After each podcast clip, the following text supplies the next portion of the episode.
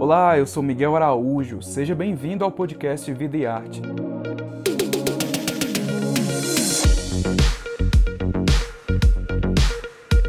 Aqui você encontra conversas com vários artistas brasileiros.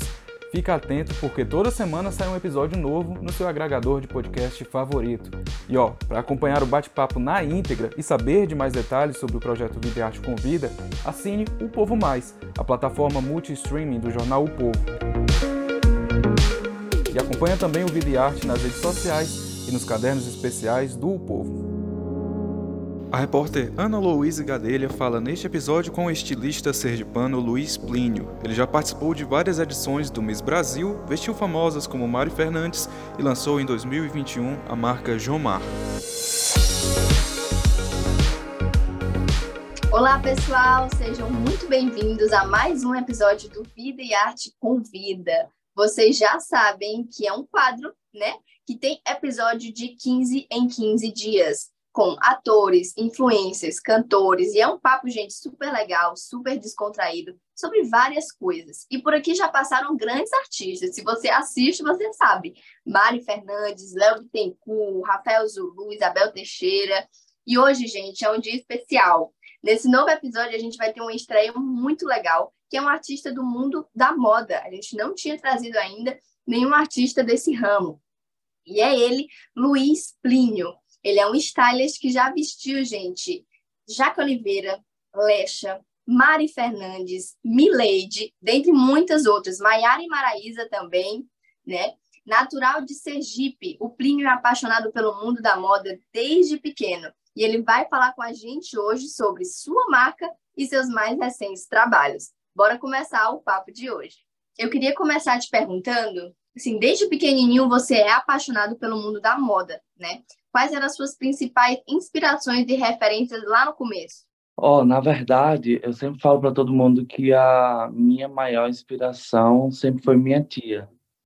É, a gente morava lá no interior, sou de uma cidade bem pequenininha, sou de Pedrinha, Sergipe, é, é um interiorzinho mesmo, é bem pequenininho. E ela sempre foi muito à frente do tempo, sabe? ela sempre se vestiu bem, ela sempre viajou para carnaval, ela sempre veio muito para aqui para São Paulo. Então, ela trazia, ela levava essas referências daqui da moda. Ela se vestia muito bem, ela tinha muita coisa, ela gostava mesmo desse universo. Então, minha maior referência sempre foi ela. Era a pessoa assim que eu tinha contato, sabe? Porque lá em Sergipe nem Zara tem até hoje, por exemplo. Então, ela sempre foi minha maior referência. E aí depois eu comecei a trabalhar com Miss e foi onde tudo foi acontecendo. É, você acha que os seus trabalhos no, no, nos concursos de Miss, né, foram um grande passo assim para o seu reconhecimento? É, na verdade, o meu reconhecimento assim, estadual foi através do Miss, né? E eu fazia tudo, assim, desde a organização do evento até vestir a menina e trazer para o Miss Brasil. Né? Então, a parte de levar nos médicos para ver procedimento estético, o que era que faltava, é, de vestir ela para os eventos, de fazer o concurso, de alugar som para o concurso, de ver estrutura de palco. Então, eu fazia tudo, assim. Então, o evento foi se tornando grandioso e o reconhecimento partiu de lá, assim, do, do, do Miss Sergipe mesmo. Aí depois eu vim para São Paulo. Em São Paulo a gente chega assim, é, é, é, é, é outro universo, né? É, é, é, difícil você entrar assim, em algumas em algumas situações, mas com o tempo a gente vai conseguindo também quebrar por algumas bolhas. Você não chegou a trabalhar mesmo com moda aqui no Nordeste. Quando você começou a trabalhar, você decidiu ir para São Paulo, foi isso? Foi. Na verdade, assim, eu fazia algumas coisas bem esporádicas, eram mais com as missas mesmo.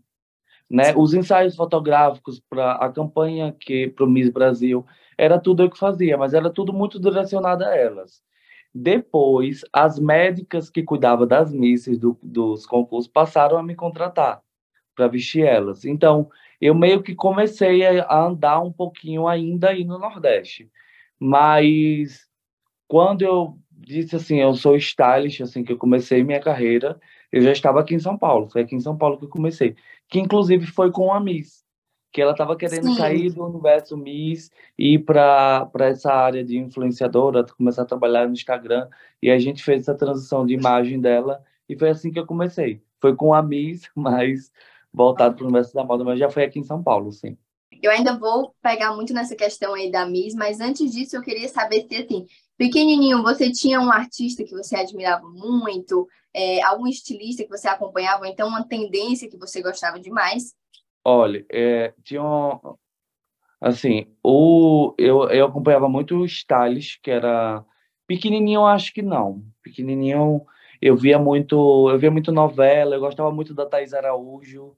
É, e quando eu fui entrando já nesse universo da moda, eu passei a acompanhar muito o Ian Cioli, ele era minha maior referência, assim. Eu gosto muito do trabalho dele. Sempre foi o, o stylist que eu mais acompanhei mas pequenininho não, assim, acho que a minha referência era minha tia, era uma coisa mais interiorana, até porque eu não tinha muito acesso a muita coisa, né? É, você falou que se mudou para São Paulo, né? Falou também das dificuldades. Você consegue detalhar um pouco mais, Plínio, sobre é, essas dificuldades? Porque, assim, quando eu fui para São Paulo, é impressionante. Lá todo mundo trabalha, você sente uma concorrência absurda. Então, como é que você foi aí furando essas bolhas, como você disse?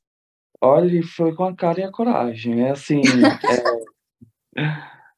o que acontece? Quando você chega aqui, é um universo é muito maior, né, do que a gente vive no Nordeste e é muita gente boa trabalhando, né?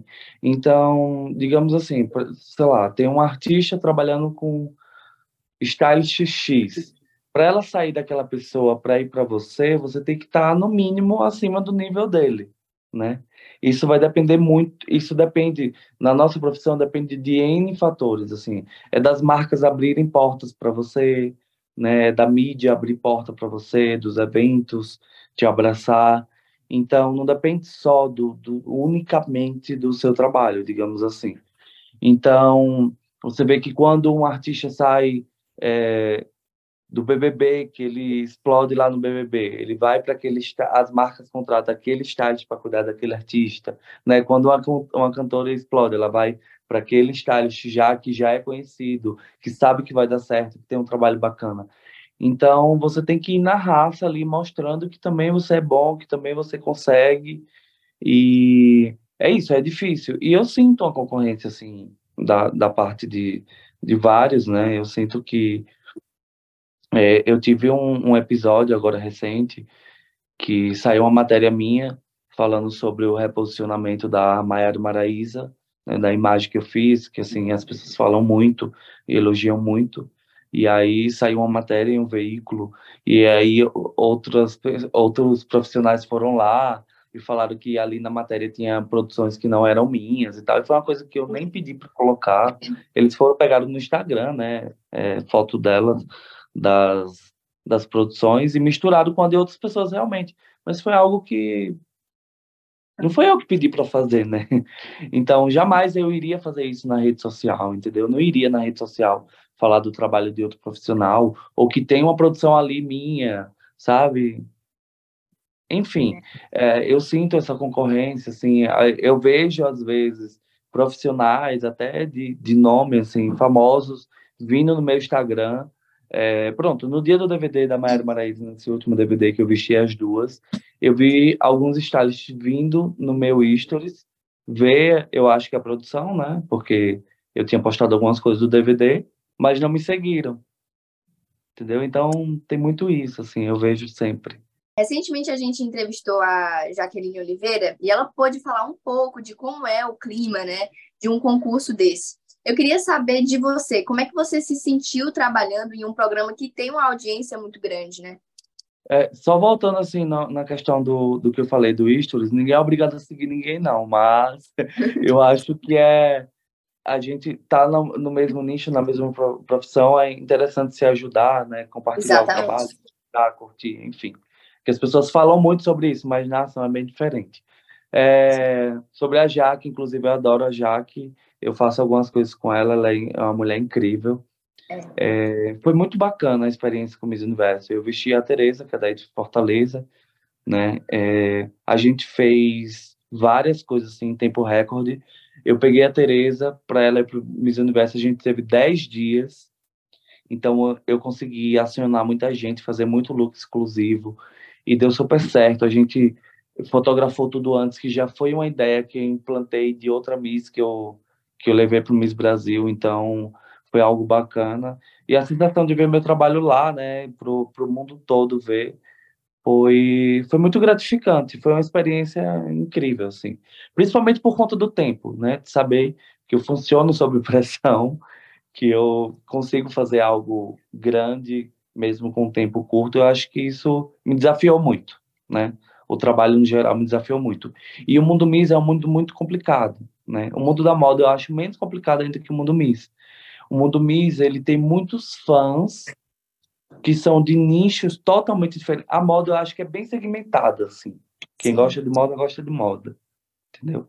O mundo Miss são vários fãs de vários segmentos que dão opinião e que eles acabam também partindo para o lado pessoal da menina, né? Porque a menina é julgada também assim do lado pessoal, eles não vê o sentimento, o coração, como é que tá a cabeça da menina. Então, se a menina consegue lá um top no Miss Universo, ela é maravilhosa. Se ela não não consegue, eles acabam com ela. Então, é um mundo muito difícil, um mundo muito de julgamento. Então, foi uma experiência incrível. Tiveram várias críticas em relação aos looks também, porque eu eu não saí de mim assim, sabe, do que eu acredito.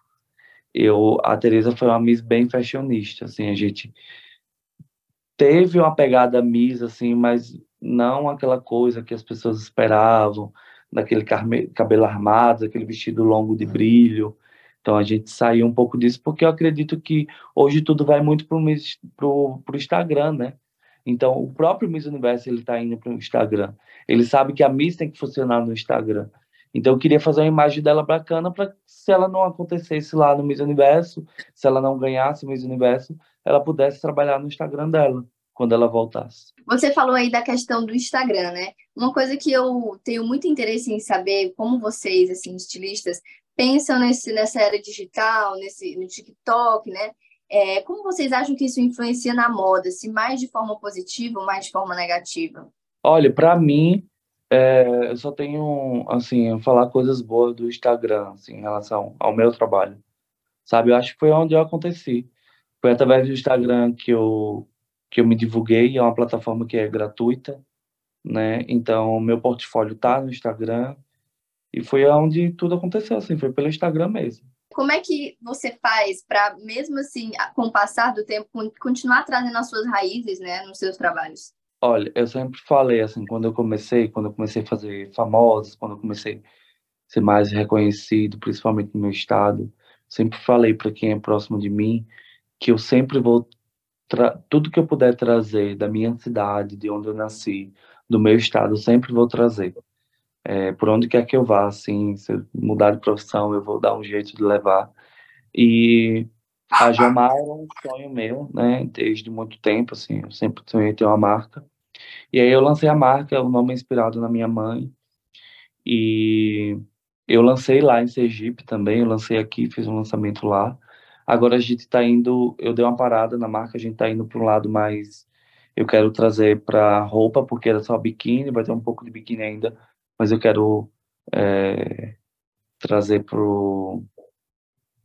Quero fabricar roupa também. E eu sempre quero trazer alguma coisa do, do, de Sergipe, sabe? De onde eu vim. Porque eu acho que tudo que eu sou hoje eu, é devido ao que eu fui lá, ao que eu vivi lá, né? Ao, a criação que eu tive, a, a tudo que, que aconteceu na minha vida lá em Sergipe. Uma pergunta agora de uma pessoa que é completamente fora desse mundo. É, quais as principais dificuldades de lançar uma marca, né? Principalmente financeiramente? para você que é micro, né, que você vai lançar algo pequeno, a, a maioria das confecções elas só pegam em grandes quantidades, né? Consequentemente, quando pega em grande quantidade, o valor diminui. Então, quando você vai fazer algo pequeno, ou você faz é, com uma pessoa específica, ou você acaba pagando mais caro, né? Você chegou ao fim da conversa aqui no podcast, mas você pode conferir o papo completo no O Povo Mais, a plataforma multi-streaming do jornal O Povo. O link está na descrição desse episódio. Até a próxima!